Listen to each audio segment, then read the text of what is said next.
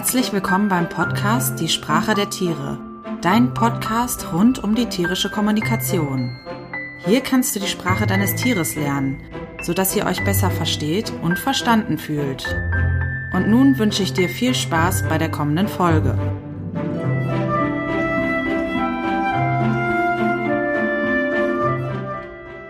Es gibt eine neue Interviewfolge mit Alex, dem Hundecoach. Und zwar haben wir ja schon in der letzten Folge zusammen ähm, angekündigt, dass wir zusammen noch eine neue Folge machen wollen. Und in dieser Folge geht es um Beschwichtigungssignale von Hunden in der Hundebegegnung. Und dabei haben wir einfach grundsätzlich über eine typische Hundebegegnung gesprochen, wie sie jedem von uns im Park passieren kann und welche Beschwichtigungssignale wir dann als Menschen wahrnehmen können. Ich wünsche euch viel Spaß bei der neuen Folge und freue mich über eure Kommentare und eure Bewertungen, zum Beispiel bei iTunes oder auf meiner Website. Viel Spaß!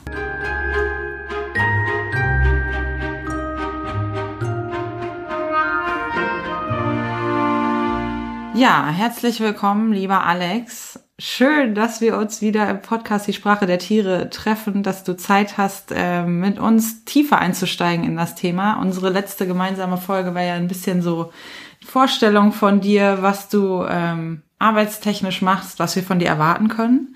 Ähm, und jetzt haben wir uns zusammengefunden und wollen sprechen über das Thema Hundebegegnung, weil das für dich ja auch ein großes Thema ist. Für mich auch haben meine Hörerinnen und Hörer, glaube ich, auch schon mitgekriegt, dass meine Hündin da auch so ihre Baustellen hatte und hat.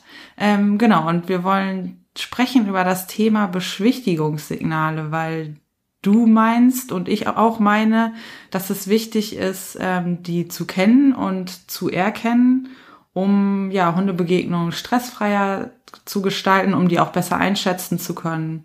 Alle solche Sachen. Und wir haben uns überlegt, ähm, so ein bisschen ein Prototyp von einer Hundebegegnung zu beschreiben. Also ich gehe mit meinem Hund in den Park und äh, was kann dann so alles passieren? Was zeigt der Hund auf 50 Meter Entfernung? Was zeigt der Hund vielleicht, wenn er direkt Nase an Nase mit dem anderen ist?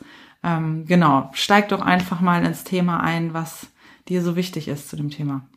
Ja, erstmal vielen lieben Dank äh, für die erneute Einladung. Äh, ich freue mich immer sehr, wenn ich äh, darüber sprechen darf und gerade über das Thema Hundebegegnung, weil das, ähm, glaube ich, also insbesondere auch das Ausdrucksverhalten, was wir ja heute ein bisschen äh, beleuchten wollen, wie das Ganze so aussieht, äh, weil das, glaube ich, ein Thema ist, was, wie du sagst, viele, viele Hörer auch äh, betrifft und wo irgendwie noch viel äh, ja, Wissen aufzuholen ist, glaube ich. Ja. Und ähm, mir selber ist es halt aufgefallen, als ich angefangen habe, Hunde zu beobachten, dass das für mich so eine richtig neue Welt geöffnet hat. Also, mhm. dass ich, als ich damals, äh, tatsächlich war mein aller, allererstes Buch sogar die Beschwichtigungssignale des Hundes. Ähm, das heißt jetzt nicht, dass das mein, äh, mein ausschließliches Thema ist. Also ich bin so insgesamt ja, glaube ich, so ein bisschen spezialisiert auf das Ausdrucksverhalten von Hunden, auch ja. die Kommunikation in Hundebegegnungen selber. Ähm, aber das ist so das erste gewesen, was mich berührt hat, sag ich mal, oder was ich gelernt habe. Und ähm, es hat mich einfach unheimlich sensibilisiert für das ganze Thema. Ach krass, die Hunde, die sind ja noch ein bisschen mehr als Knurren und Bellen, sondern ja. da gibt's ja auch ein paar etwas seichtere äh, Signale, die sie senden. Und ja, eigentlich äh, sind sie permanent in der Kommunikation mit irgendwas und senden permanent Signale an, an das Außen sozusagen. Also einmal natürlich an den entgegenkommenden Reiz oder in unserem Fall jetzt einen Hund, ähm, aber auch natürlich äh, an uns. So und ähm, ich glaube, das ist ganz wichtig, äh, da mal ein bisschen Sensibilität für zu schaffen bei den äh, Hundehaltern oder bei den Zuhörern. Ja, und ich glaube, das Erste, was wir, wie du sagst, wenn wir besprechen wollen, wie sieht denn so eine Hundebegegnung eigentlich aus? Und äh, du hast gerade im Vorgespräch noch gesagt, ja, was passiert denn, wenn ich in ein Park komme und 50 Meter vor mir ist ein anderer Hund? Genau. Ähm, ja, das Erste ist, äh, dass, glaube ich, worauf man dann achten sollte oder was ich dann angefangen habe zu machen.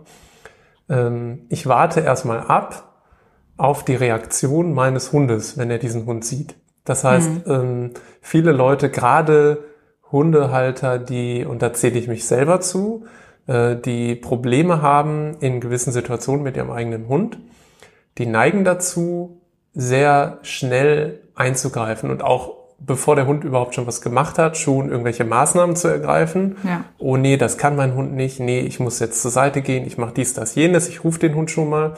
Und das führt ja ganz häufig, ich glaube, da erkennen sich dann auch viele wieder dazu, dass ich, wenn ich, äh, weil wir dazu neigen, sehr wenig mit unserem Hund zu kommunizieren zwischendurch, wenn ich ihn dann rufe, so, Balu, komm mal her, dass Balu dann erstmal guckt, oh, was ist denn da? Irgendwas genau. muss ja sein irgendwo droht Erstmal Gefahr den Horizont sozusagen. abscannen, genau. Ja. Genau, das war wirklich früher bei mir äh, die Regel, dass ich meinen Hund gerufen habe. Er hat geguckt, ah, wo ist denn der andere Hund? Und ist dann dahin gerannt. Also total äh, das Gegenteilige von dem, was man eigentlich ähm, ja erreichen möchte mit seinem Abruf. Und das heißt, das erste ist, ich gucke mir erstmal an, wann sieht denn mein Hund und auch ganz wichtig, nicht nur seinen eigenen Hund zu beobachten, sondern auch den anderen Hund zu beobachten. Wie oder wann sieht denn der andere Hund meinen Hund und wie reagiert der Hund darauf? Mhm. Und bei vielen Hunden ähm, ist es so, dass auf 50 Meter noch gar keine große Reaktion kommt. Also mhm. wenn ein Hund, es gibt, man muss grundsätzlich schon mal unterscheiden. Es gibt Hunde, die sind ähm, sehr reizaffin und im, also nicht nur reizaffin, sondern die haben auch einen großen äh, Horizont, an dem sie scannen. Also ich selber habe zwei Hunde. Der eine Hund, der läuft manchmal fast in einen anderen Hund rein, ohne es zu merken, mhm. weil er so sehr in seiner eigenen Welt ist. Und der andere Hund sieht halt auf dem Feld, wenn in 150, 200 Metern Entfernung irgendwo ein kleiner Punkt läuft, sieht er das und ja. lässt das auch nicht mehr aus dem Blick. Das hat meistens aber damit zu tun, dass diese Hunde ähm, halt schlechte Erfahrungen gemacht haben. Der Hund, der selbstsicher ist, der tiefenentspannt ist mit Artgenossen, der kann es sich sozusagen leisten, entspannt und ohne Aufmerksamkeit durch die Gegend zu laufen. Mhm. Der könnte das auch sehen. Der hat ja die gleiche Sehfähigkeit wie der andere und die ja. gleiche Fähigkeit, Dinge wahrzunehmen. Aber er kann es sich leisten, das nicht machen zu müssen, weil er einfach keine Angst hat.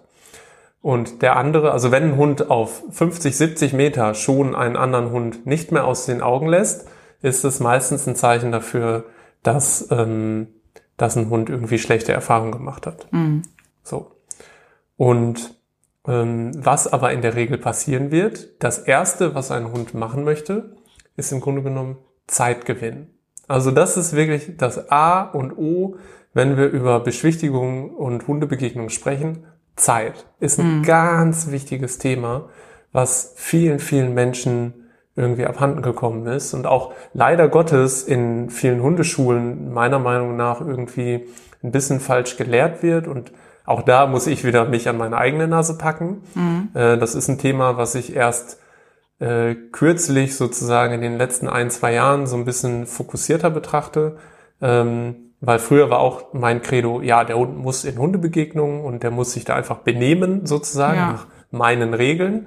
Aber im Grunde genommen ähm, will der Hund erstmal Zeit gewinnen, weil so eine frontale Hundebegegnung, und das ist ja jetzt, wenn wir darüber sprechen, im Park kommt uns jemand entgegen, äh, dann ist das natürlich eine unheimlich schwierige Situation für den Hund, mhm. weil so frontal äh, auch noch angeleint. Ähm, da werden wir vielleicht gleich auch nochmal drauf kommen, an die, auf die Leine. Aber so äh, frontal aufeinander zugehen ist für Hunde immer schwierig, wenn sie keine Pause machen können. Ja. Und da sind wir Menschen halt meistens, ähm, also wenn ich das sehe, wie viele Menschen durch die Gegend gehen, ähm, da wird der Hund nicht viel angeschaut. Ähm, und das hat dann in dem Moment auch nichts mit Orientierung zu tun, wenn ich meinen Hund anschaue, sondern einfach, ja, okay, ich achte mal ein bisschen auf ihn. Ja. Ich kann halt seine Bedürfnisse und sein Ausdrucksverhalten nur wahrnehmen, wenn er mich auch, äh, also wenn ich ihn betrachte.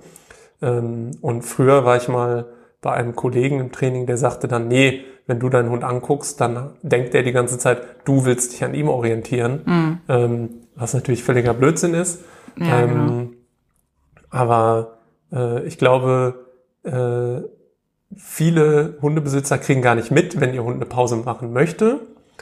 Und laufen einfach weiter und ziehen den Hund einfach weiter. Und ob er dann irgendwo schnuppern möchte, weil da eine Urinmarke ist, oder er stehen bleiben möchte, um zu beschwichtigen, ähm, das wird dann quasi gar nicht so richtig wahrgenommen. Die Erfahrung habe ich tatsächlich auch gemacht ähm, und wir haben da in der letzten Folge auch tatsächlich ein bisschen drüber gesprochen, dass gerade auch wenn man vielleicht einen Hund hat, der ein bisschen schwierig ist im Hundekontakt, auch gerade an der Leine, dass man zu Anfang eher dazu neigt, Augen zu und durch und sozusagen eigentlich in die Situation reinrast, ja, weil man denkt, oh, schnell hinter mich bringen.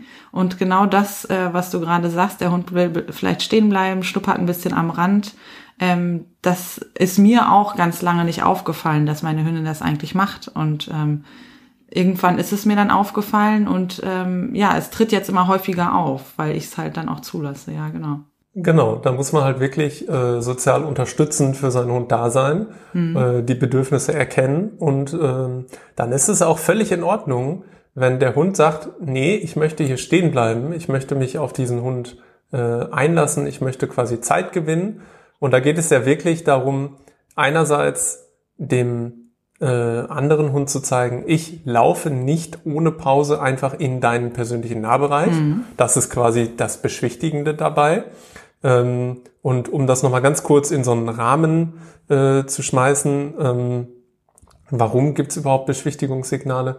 Hunde sind halt per se äh, darauf aus, eigentlich zu sagen, komm, pass auf, ich komme in Frieden. Mhm. Ähm, es gibt dieses, zumindest so wie wir es heute haben, also das heutige hier in Deutschland, ähm, im westlichen Europa, die Hundehaltung, ähm, sehr viele Hunde auf sehr wenig Raum, also mhm. verhältnismäßig. Ähm, die Hunde sind tagtäglich damit konfrontiert, mit fremden Gerüchen, mit äh, fremden Artgenossen, denen ja. sie noch nie begegnet sind, in einer Situation, die für sie vielleicht ziemlich stressig ist, weil viele Umweltgeräusche da sind, weil der Hund nicht frei läuft, sondern an der Leine ist und dadurch sein Bewegungsradius eingeschränkt ist.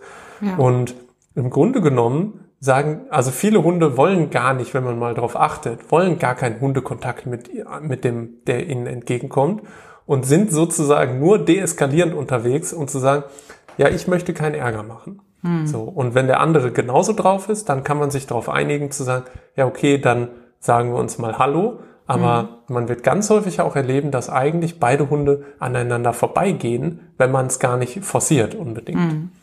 So, und ähm, das ist im Grunde genommen so der, der Grund, warum es Beschwichtigungssignale gibt, äh, eigentlich um Konflikte zu vermeiden. So, ja. dieses Stehenbleiben. Ähm, ich muss immer an meinen eigenen Hund denken, der äh, ziemlich unsicher ist und äh, von dem habe ich ja auch in der letzten Folge ein bisschen erzählt. Mhm. Ähm, und er hat zum Beispiel, wenn es um das Thema Zeit geht, wenn ich zum Beispiel mit ihm Fahrrad fahren gehe oder joggen gehe, ähm, oder aber auch, wenn wir spazieren sind und uns ein joggender oder Fahrradfahrender Mensch mit Hund entgegenkommt, mhm. hat mein Hund viel, viel, viel mehr Probleme, weil dieser Reiz einfach so schnell auf ihn zukommt. Ja. Und ähm, da merkt man dann so, ich weiß nicht, ob Hunde diese Selbstreflexion besitzen, äh, wahrscheinlich eher nicht. Aber im Grunde genommen könnte man sich so vorstellen, ja, okay, ich finde das ja auch total doof, wenn jemand so schnell in mich reinkommt. Ähm, und indem ich halt auch selber stehen bleibe, kann ich ja auch ein bisschen Einfluss darauf nehmen, wie schnell diese Nähe zustande kommt. Ja, und ich kann auch besser abschätzen, äh, was ist das denn eigentlich da, was auf mich zukommt, wenn es langsamer kommt, als wenn es schnell auf mich zukommt, ja. Genau. Und viele diese Hunde, also so ein joggender Hund ist natürlich nochmal äh, eine Besonderheit, weil die sind meistens so in der, in der Zone sozusagen. Die kennen das, okay, wir joggen jetzt hier oder wir fahren ja. Fahrrad ähm, und ich komme eh nicht nirgendwo dran. Und dann laufen die einfach und das ja. Mag den einen oder anderen Hund noch zusätzlich verunsichern, weil die häufig auch gar nicht kommunizieren mit den Artgenossen. sozusagen. Genau. Mhm. So, und dann sind die Hunde so, Hö, warum äh, redet der nicht mit mir? Mhm. Und äh, das verunsichert dann einen, einen sehr unsicheren Hund eventuell noch mehr. Ja, ja, ja. Genau. Das heißt, das Erste, was ein Hund machen wird, ist in der Regel Zeit gewinnen, mhm. um, um quasi, äh, wie du sagst, äh, einen Eindruck zu bekommen von dem Gegenüber. Was ist das für ein Hund? Äh, was hat der für Absichten? Vielleicht schon mal einen Geruch aufzunehmen, ähm, Weibchen, Rüde, äh, intakt, kastriert, ähm, in welchem Hormonstatus ist der Hund. Ähm, das mhm. sind ja alles Dinge, die der Hund quasi wahrnehmen kann und auch mit welcher Intention kommt er zu mir. Weil auch das kann man in der Regel sehen. Also selbst ja. wir Menschen können das in der Regel sehen und dann sehen, ne, nehmen das unsere Hunde natürlich erst recht wahr. Ja. Ja, ja ähm, so, die, die Frage ist ja dann immer, wie erkennt man auch das, welche Intention hat der andere Hund, wie reagiert denn vielleicht auch der Gegenüber? Genau. Ähm, höflich ist es also, dass beide Hunde erstmal stehen bleiben, ihren Gang verlangsamen und meistens sieht es dann auch tatsächlich so aus, als wenn die sich gar nicht füreinander interessieren.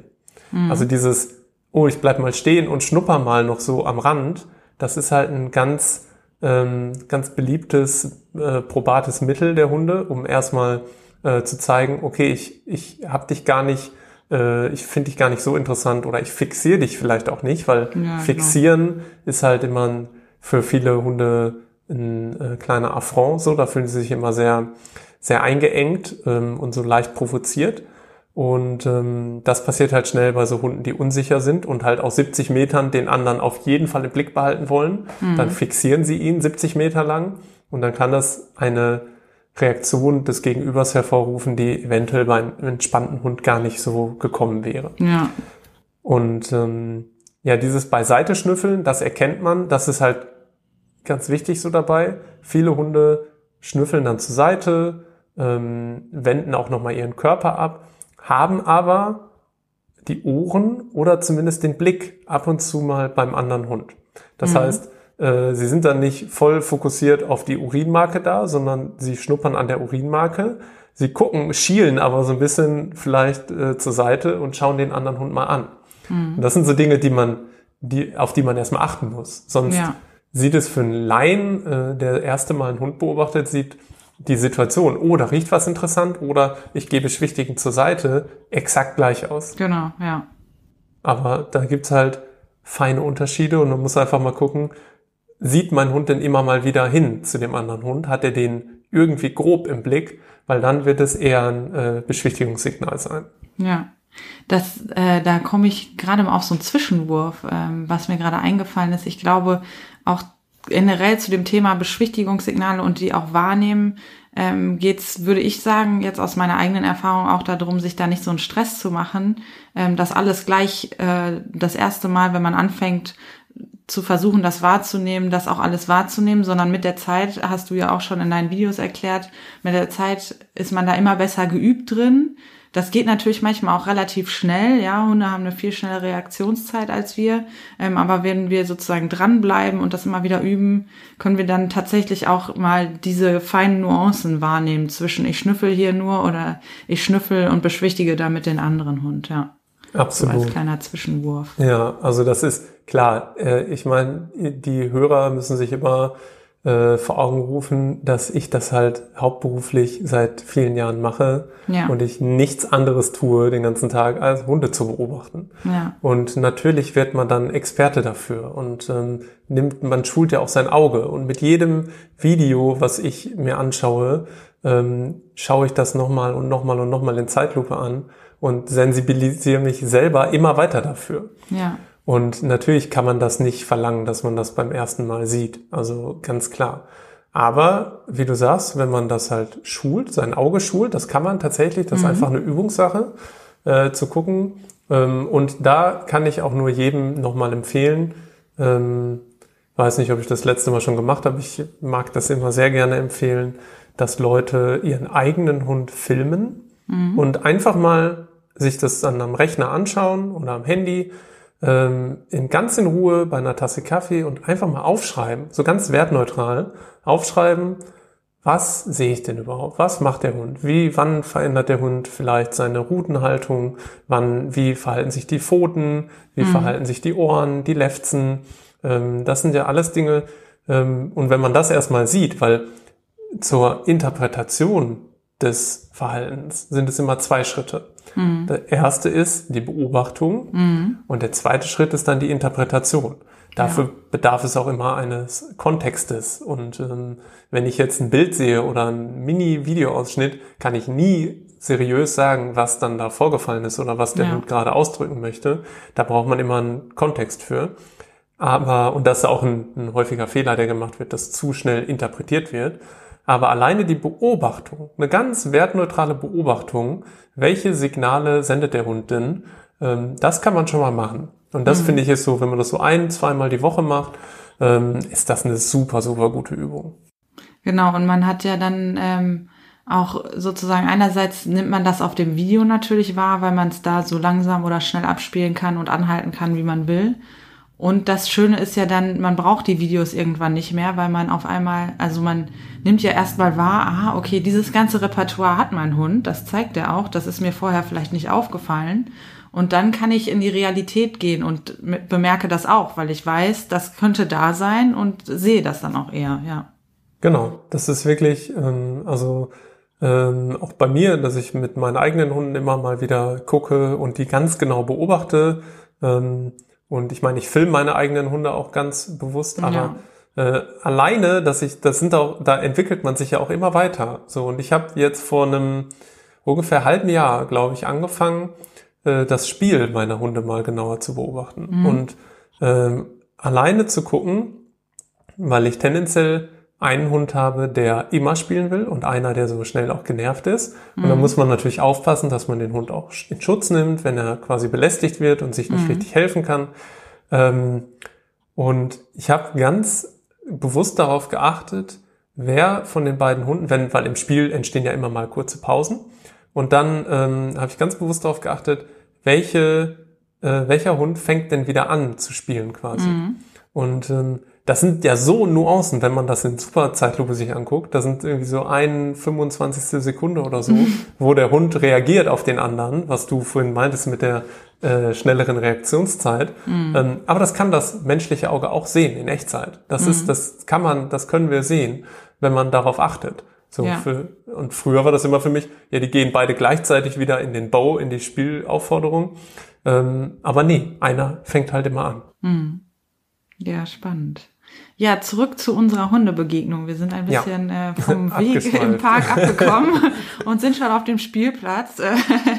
genau. Ähm, das heißt, der Hund hat jetzt geschnüffelt, er ist unter Umständen stehen geblieben. Wenn er ein unsicherer Hund ist, äh, macht er das oder auch als entspannter Hund. Was können wir dann noch unter Umständen beobachten? Also insgesamt, ähm, ich habe mir ja hier auch äh, zwei, drei Notizen gemacht, damit ich äh, nicht etwas vergesse. Mhm. Ähm, sollte man vielleicht zu Anfang, äh, also wir sind ja jetzt noch am Anfang der Hundebegegnung, genau. ähm, sagen, dass man die Stimmung ähm, des anderen Hundes ganz häufig am Gesamtausdruck eigentlich erkennen kann. Also mhm. wir besprechen natürlich jetzt einzelne Signale gleich auch ähm, und trotzdem macht immer die Kombination aus allem. Die Summe der einzelnen Signale macht quasi das Ausdrucksverhalten. Mhm. Das ist ganz wichtig zu beobachten, gerade wenn man anfängt, einzelne Signale zu beobachten, wie zum Beispiel, ich nenne es jetzt mal, äh, da kommen wir gleich noch drauf, sich über die Schnauze lecken. Das war so ja. das Erste, was ich gesehen habe, äh, gelernt habe. Und ähm, plötzlich sieht man nur noch dieses über die Schnauze lecken und sieht aber nicht mehr den, den Kontext drumherum und den ja. gesamten Hund. Und da ist halt ein wichtiger Punkt ähm, an der Route und an der Körperhaltung. Das heißt, wie aufgestellt sind die Beine? Mhm. Ähm, da muss man auch mal drauf achten, wie durchgedrückt sind quasi die Ballen oder wie flach sind die äh, Füße und wie hoch wird der Kopf gehalten. Mhm. Neutrale Position ist so, dass der, der Kopf so ungefähr äh, leicht über Schulterhöhe ist mhm. und die Rute auch. Ähm, immer natürlich ausgeklammert Hunde, die einen anderen Phänotyp haben, ein ja. von, von Geburt an quasi, wie zum Beispiel, äh, also für die Leute Phänotyp, so das äußere Erscheinungsbild.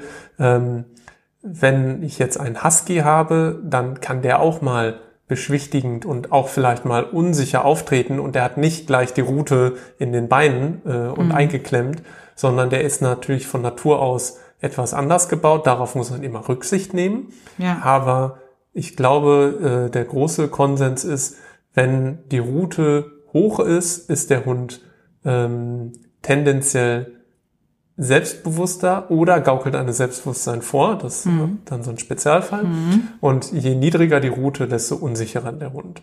So, und daran kann man immer schon mal auch erkennen, wie ist der andere Hund denn eigentlich drauf. Ähm, Und man spricht da so von High Posture und Low Posture. Das mhm. nur mal, äh, um es gehört zu haben, dass so der Gesamtausdruck äh, eigentlich auch viel ausmacht. Und viel ja. Intuition eigentlich auch, glaube ich, viele Menschen haben eine gute Intuition dafür, oh, oh nee, mit dem Hund könnte es tendenziell kritisch werden, ohne dass sie jetzt genau spezifizieren könnten, welche Signale des Hundes denn dazu geführt haben, ja. sondern das Gesamtbild hat quasi dazu geführt. Mhm. Ähm, genau. Und diese einzelnen Signale, das nächste, was ganz häufig passiert, ist ähm, tatsächlich über die Schnauze lecken. Ich habe es mhm. gerade schon gesagt. Ähm, sozusagen, ich, so wie wir uns die Hand geben, um zu zeigen, ich habe keine, keine Waffe, kein Dolch in der Hand, mhm. äh, so lecken sich Hunde über den Fang ähm, um quasi zu zeigen, pass auf, ich bin unbewaffnet. Ähm, in dem Moment, wo meine Zunge zwischen meinen Kiefern hängt, kann ich nicht zuweisen. Ja. Ähm, das ist ein ganz häufiges Beschwichtigungssignal, dass Hunde, äh, da muss man mal drauf achten, nicht nur diese Hunde im Park, die sich begegnen, sondern wenn ich aufstehe und auf meinen Hund zugehe und er das Gefühl hat, er könnte vielleicht im Weg liegen oder ich äh, stehe vom Rechner auf und bin in der Stimmung, habe eine Nachricht bekommen, die mich verärgert oder ich bin irgendwie aufgebracht, das nimmt mein Hund natürlich wahr. Mhm. Ich stiefel in die Küche, um mir eine Tasse Kaffee zu holen. Der Hund liegt im Weg, nimmt nur meine Stimmung wahr mhm. und leckt sich ganz kurz über die Schnauze. So, so, das hat er getan, um mich zu besänftigen. Mhm. So, und genau das machen die Hunde im Park dann bei einer Hundebegegnung auch. Ähm, quasi, das kommt tendenziell näher, äh, also wenn die Hunde sich schon näher sind, ne, also dieses Stehenbleiben ist wirklich der erste äh, Part, genau. das erste. Und wenn die Hunde sich näher kommen, ist es ganz häufig dieses über die Schnauze lecken. Mhm. Ganz häufig auch übrigens, bevor der Hund eine Aktion startet. Also in meinen Zeitlupenvideos habe ich das äh, mal so ein bisschen äh, herausgefunden. Ganz häufig ist es wirklich, beide Hunde stehen sich gegenüber und wir haben jetzt angenommen, wir sind jetzt von 50 Meter auf zehn oder sieben Meter herangekommen, mhm. haben uns so langsam herangetastet, ähm, immer mal wieder Pausen zwischendurch gemacht und ähm, dieses Schnüffeln am Rand hat jetzt quasi aufgehört. Das wird dann, das, das äh, verschiebt sich dann so ein bisschen in zur Seite gucken, nur noch. Ähm, also das ist immer noch da, aber der Hund geht dann nicht mehr, äh, wenn die Hunde sich fünf Meter voreinander stehen, geht der Hund nicht mehr bis zum Wegesrand und schnüffelt dann nochmal, sondern mhm. er wirft nur einen ganz kurzen Blick zur Seite. Ähm, und ganz häufig, bevor die Hunde dann die nächste Aktion starten, beschwichtigen sie mit über die Schnauze lecken. Mhm. Und das kann halt ein ganz, ganz, ganz subtiles Lecken nur sein, so ein ganz subtiles Züngeln. Mhm. Ähm, man nennt das, nennt das Ganze Licking Intention, also ähm, das ist quasi der Fachbegriff dazu. Ähm, und da muss man mal drauf achten, also Hunde sind dann bis auf fünf Meter aneinander rangekommen. Und jetzt geht's ja quasi in, den, in die Kontaktaufnahme. Mhm. Beide Hunde, gehen wir jetzt mal davon aus, haben, sind damit fein, dass sie jetzt äh, sich gegenseitig Hallo sagen. Und ähm, bevor der eine Hund dann zum anderen hingeht, um da zu schnüffeln, leckt er sich nochmal über die Schnauze. Mhm. Ja, spannend. Also das heißt, äh, das ist ja, hast du ja auch schon gesagt, ähm, das, was du als erstes wahrgenommen hast. Das heißt, wir können da jetzt alle mal äh, drauf achten, wann sehen wir die Zunge unseres Hundes. Ähm, und auch spannend, was du gesagt hast zum Thema, ähm, wenn ich jetzt aufstehe und auf meinen Hund zugehe, dann macht er das. Mir fällt das häufig auch bei meiner Hündin auf, wenn die gestreichelt wird und es ihr eigentlich zu viel ist.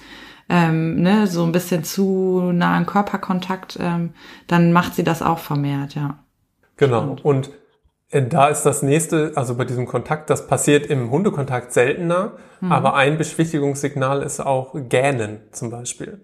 Äh, ja. Das, das wird häufig im Hund-Mensch-Kontakt gezeigt. Aber auch da muss man dann aufpassen, weil Gähnen kann auch ein Komfortverhalten sein. Mhm. So, und das natürlich, da merkt man schon, wie tricky das ist, ja. ähm, weil nicht also ich habe dann angefangen, als ich meinen Hund gestreichelt habe und er gegähnt hat, habe ich gedacht, oh Gott, der will das nicht, oh Gott. Mhm. So und habe sofort aufgehört, bis ich dann irgendwann mal tiefer eingestiegen bin und gemerkt, ja okay, das kann halt auch was Positives sein. Ja. Ähm, und dann habe ich häufig auch meinen Hund wahrgenommen, der lag auf der Seite. Ähm, ich habe ihn gestreichelt, also er lag aber mit erhobenem Kopf noch auf der mhm. Seite. Er gähnt, ich streichel weiter und im nächsten Augenblick plumpst er auf die Seite und schnauft wirklich ab und lässt sich ja. streicheln. So, da kann das natürlich kein Beschwichtigungssignal sein. Ähm, aber du hast schon recht, ähm, also dieses, dieses Züngeln wird häufig auch ähm, bei Hund-Mensch-Kontakt äh, gezeigt. Ne, wir mhm. neigen ja dazu, unseren Hund mal in den Arm zu nehmen oder sowas. Oder, äh, weiß nicht, ich, mein Hund, der springt häufig mit seinen beiden Vorderbeinen auf meinen Schoß und dann nehme ich so die beiden Beine in die Hand und so. So, und dann, das will der natürlich nicht. Äh, und dann leckt er sich auch ganz häufig über die Schnauze. Mhm. Genau. Ja. ja. Super, genau. wir sind jetzt immer weiter vorangeschritten, immer näher dran. Ähm, welche Beschwichtigungssignale kommen denn dann in der Kontaktaufnahme, die ihr jetzt startet?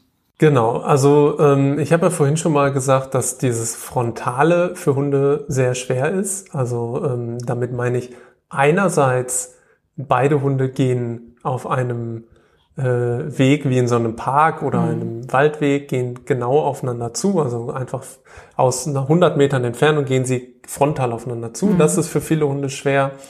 Ähm, andererseits auch, äh, wenn ich im Nahbereich bin. Das heißt, wenn wir von diesen fünf Metern jetzt Kontakt aufnehmen, dann ist es so, dass die Hunde nicht Kopf an Kopf aneinander knallen werden, mhm. also äh, andocken werden, sondern die versuchen immer einen leichten Bogen zu gehen. Ja. Und auch das ist wieder äh, quasi um, man muss sich vorstellen, für einen Hund ist es immer eine Konfrontation, wenn Blickkontakt herrscht ähm, zumindest wenn frontaler Blickkontakt gehalten wird. Und deshalb gehen die Hunde dann nicht äh, genau frontal aufeinander zu, sondern versuchen quasi, also wenn wir uns jetzt vorstellen, ein Hund kommt von unten, einer kommt von oben, dann geht zum Beispiel der von unten rechts rum einen Bogen, weicht so ein bisschen nach rechts aus, dann weicht der andere quasi aus seiner Sicht auch nach rechts mhm. aus und beide laufen so einen Halbkreis oder so einen Kreis. Ähm, und man kennt das ja, diese Hunde, die sich so beim Schnüffeln auch im Kreis drehen. Genau, äh, ja. genau das ist die Folge von diesem Verhalten, dass nämlich die Hunde versuchen, durch diesen Bogen so ein bisschen diese frontale Konfrontation rauszunehmen. Mhm. Und ähm, meistens haben die Hunde ja auch Interesse als erstes ähm, irgendwo im Genitalbereich zu äh, schnuppern, was dann natürlich ganz gut passt. Wenn beide so einen Halbkreis gehen, äh, kann man da schon mal gut den Geruch aufnehmen. Ja.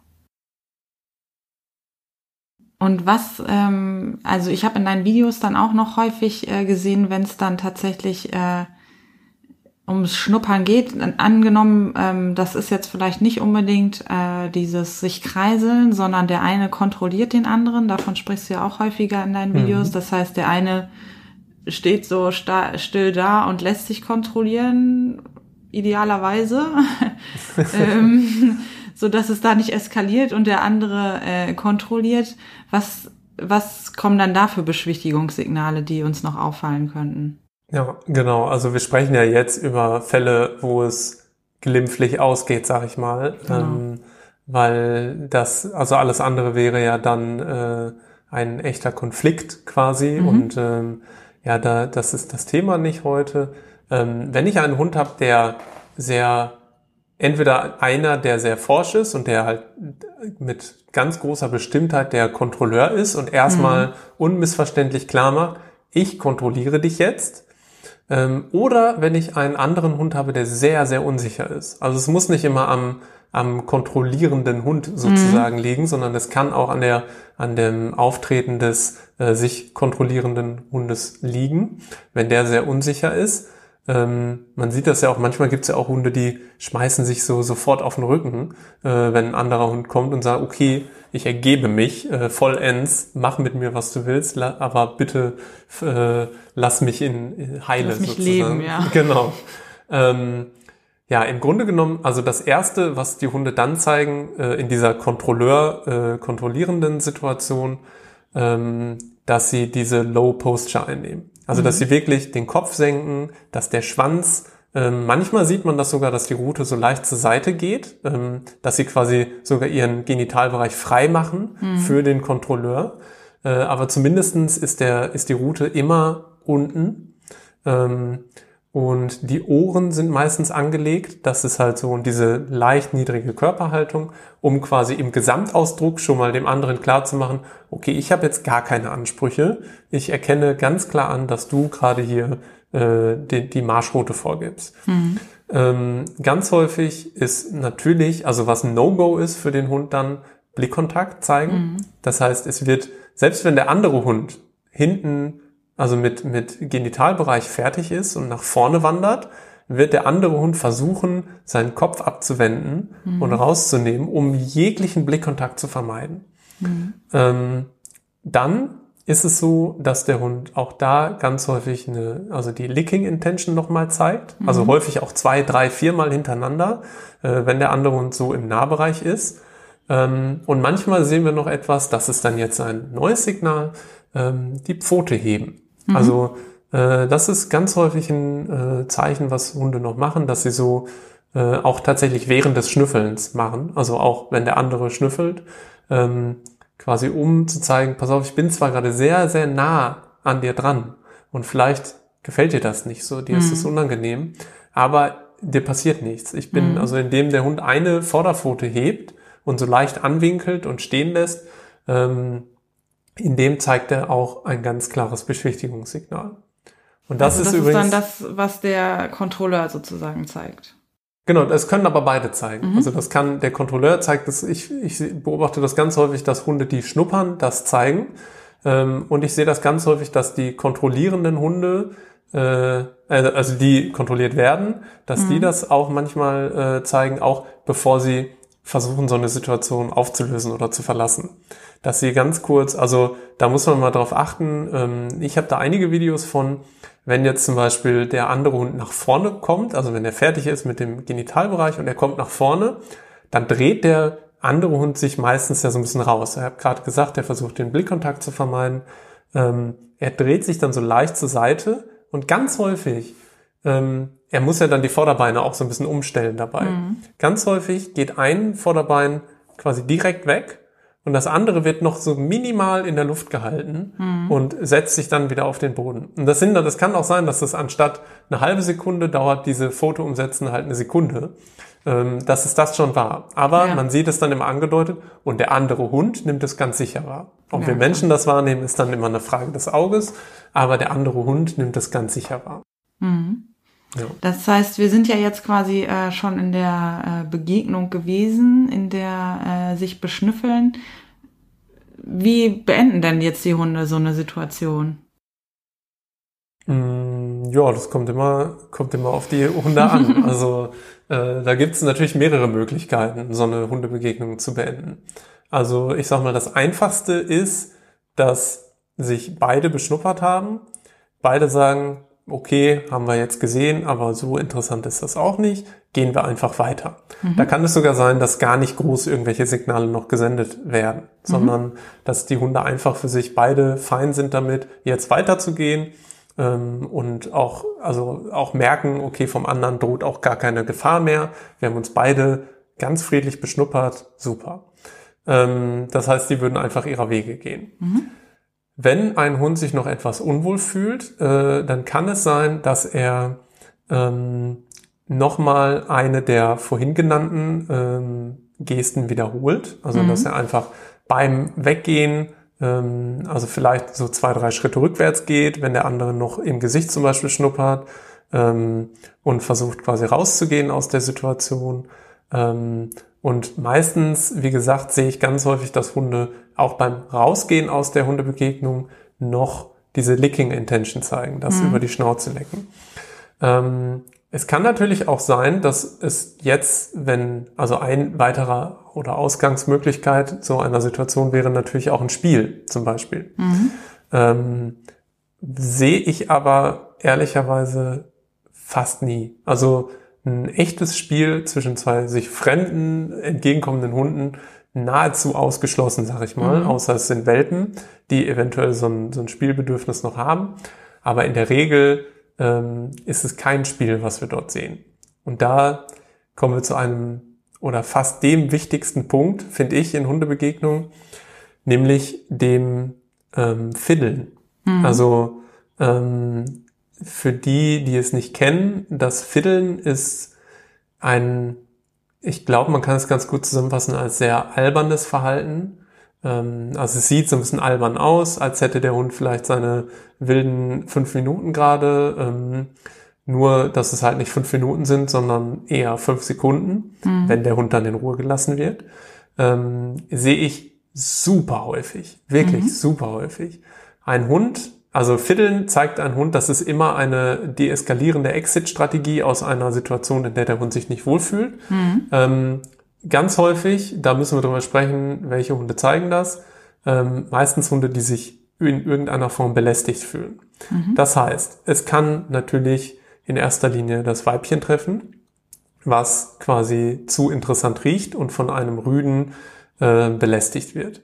Es kann auch einen Hund treffen, einen Rüden, einen kastrierten Rüden, der von intakten Rüden sexuell belästigt wird. Mhm. Denn ein intakter Rüde empfindet einen kastrierten sehr, sehr häufig als sexuell anziehend. Mhm. Und der kastrierte Rüde versteht das natürlich nicht, was, warum der andere so aufdringlich wird. Ja. Und ähm, die ersten zwei, drei äh, deeskalierenden Maßnahmen haben vielleicht nicht gegriffen. Und dann kommt quasi dieses Fiddeln mhm. äh, so dazu. Das heißt, das ist ganz häufig nicht das erste Signal, was ein Hund zeigt, sondern äh, meistens ist es so der, der letzte defensive Rückzug aus einer äh, Situation, bevor der Hund quasi, also wenn das Fiddeln nicht klappt, müsste der Hund quasi in die, in die Verteidigung gehen. Ja. Und das Fiddeln ist halt so die, die letzte Möglichkeit, albern zu werden. Ähm, Sieht häufig aus wie Spielverhalten, also es wird ganz häufig begleitet vom Bow auch, also Vorderkörpertiefstellung. Mhm. Ähm, nur mit dem Unterschied, dass der Hund dann wegläuft ähm, und keine Interaktion weiterhin sucht mit dem anderen. Also er würde dann, wenn die sich jetzt gegenüberstehen und noch ganz nah sind, würde er diesen Bow machen, äh, ganz hektisch weglaufen so vielleicht zwei, drei Haken schlagen. Mhm. Äh, ganz häufig haben die Hunde dabei die Route so minimal eingezogen mhm. oder sie steht erst so zehn Zentimeter waagerecht und dann fällt sie ganz flach ab. Äh, das sieht man auch ganz häufig. Ähm, und dann, wenn der Hund aber zehn Meter weg ist, dann kommt halt nichts mehr. Also dann kommt halt, dann wird der Hund am liebsten einfach weitergehen und nicht weiter mit dem anderen Hund interagieren. Und dann kann man sich sicher sein, okay, das war jetzt kein, keine Spielaufforderung. Weil ja. dann würde der Hund halt nochmal nachsetzen und auch sagen, ja, komm doch, komm doch jetzt. Genau, und dann würde der Hund, der quasi weggelaufen ist, nochmal auf den anderen Hund äh, sozusagen zugehen in irgendeiner Art und Weise, ja. Genau, genau. Mhm. Nicht, nicht unbedingt immer zugehen tatsächlich. Ähm, manchmal bleiben die auch stehen oder legen sich nochmal hin und fixieren den anderen dann mhm. und warten auf eine Reaktion des anderen Hundes. Aber in irgendeiner Form würde der Hund sich noch aktiv mit dem anderen beschäftigen. Mhm. Wohingegen beim Fiddeln äh, eher der Fokus darauf liegt, dann aus der Situation rauszukommen. Mhm. Ja, spannend. Was das heißt, was mache ich denn dann als Hundehalter, wenn ich sowas äh, sehe? Das ist ja so ein bisschen, also ich habe ja auch viele deiner Videos schon gesehen. Ähm, du gibst ja sozusagen in den Videos Tipps. Vielleicht könntest du die hier auch schon äh, mit uns teilen. Was wenn ich als Hundehalter das häufig wahrnehme, was ist denn das dann, was ich machen sollte? Ja, also das erste ist natürlich, das erkennen zu können, wann der Hund mhm. fiddelt und wann nicht und wann er Schutz braucht und wann nicht. Ähm, wir müssen da, glaube ich, so ein bisschen unterscheiden, ob die Hunde angeleint sind oder nicht. Mhm. Ähm, weil wenn die Hunde nicht angeleint sind, hat der Hund ja nach meistens ein bisschen mehr Möglichkeiten auch, ähm, sich selbst aus der Situation zu befreien. Mhm. Was ich immer tue, ist meinem Hund dann anzubieten, zu mir zu kommen. Mhm. Das heißt, ich, ich muss ihn gar nicht ähm, um Teufel komm raus abrufen und sagen so, hierhin, komm jetzt hierher, ähm, weil der Hund sich in einer äh, für ihn stressigen Situation befindet. Mhm. Da soll er tun, was für ihn am besten ist. Mhm. Ich biete meine Unterstützung an und biete dem Hund an, zu mir zu kommen. Und ähm, man spricht auch in der, also in der Forschung der Mensch-Hund-Beziehung spricht man dann von einem, äh, so wie auch bei der, der Kind-Mutter- oder Kind-Eltern-Beziehung von einem sicheren Hafen. Mhm. Ähm, das heißt, im Grunde genommen hat die, hat der Mensch für den Hund einen A, sicheren Hafeneffekt und B, sichere Basiseffekt. Sicherer mhm. Hafen heißt, wenn der Hund Angst hat, sucht er Schutz beim Menschen. Mhm. Sichere Basis bedeutet, wenn der Mensch dabei ist, hat der Hund tendenziell eher eine Bereitschaft dazu, auch Explorationsverhalten zu zeigen für ja. unbekannte Situationen. Und ähm, diesen sicheren Hafeneffekt, der ist natürlich nicht per se einfach angeboren, sondern mhm. den muss ich mir als Mensch auch erarbeiten. Mhm. Und das ist jetzt etwas, was einfach ganz banal und logisch ist. Wenn mein Hund zu mir kommt, muss er natürlich auch Schutz bekommen.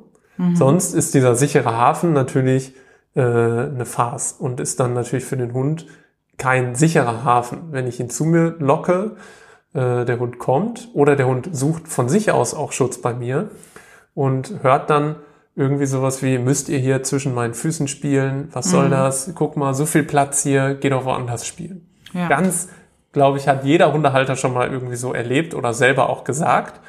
Äh, meistens ist es dann kein Spiel, kommt auch vor, mhm. äh, aber meistens ist es dann, ein Hund hat eigentlich Schutz gesucht bei seinen Hundehaltern äh, und bekommt diesen Schutz gerade nicht gewährt. Ja. So. Das heißt, im Grunde genommen muss ich meinem Hund anbieten, zu mir zu kommen und muss ihm dann auch Schutz gewähren.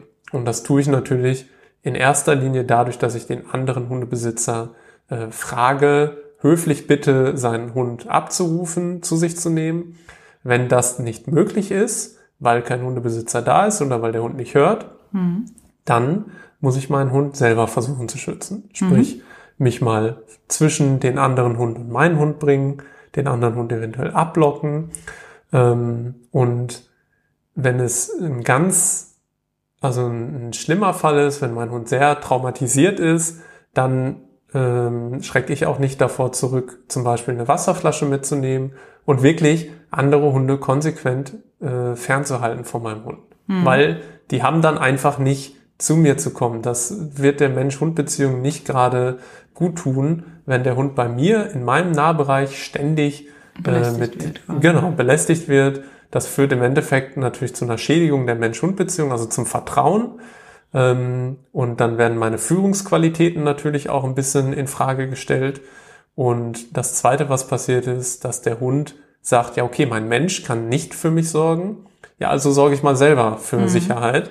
Und meistens endet das dann in einer präventiven Aggression, sprich einer Leinenpöbelei äh, oder einem nach vorne sprintenden, bellenden Hund, mhm. äh, der den meisten Menschen dann auch tendenziell eher unangenehm ist.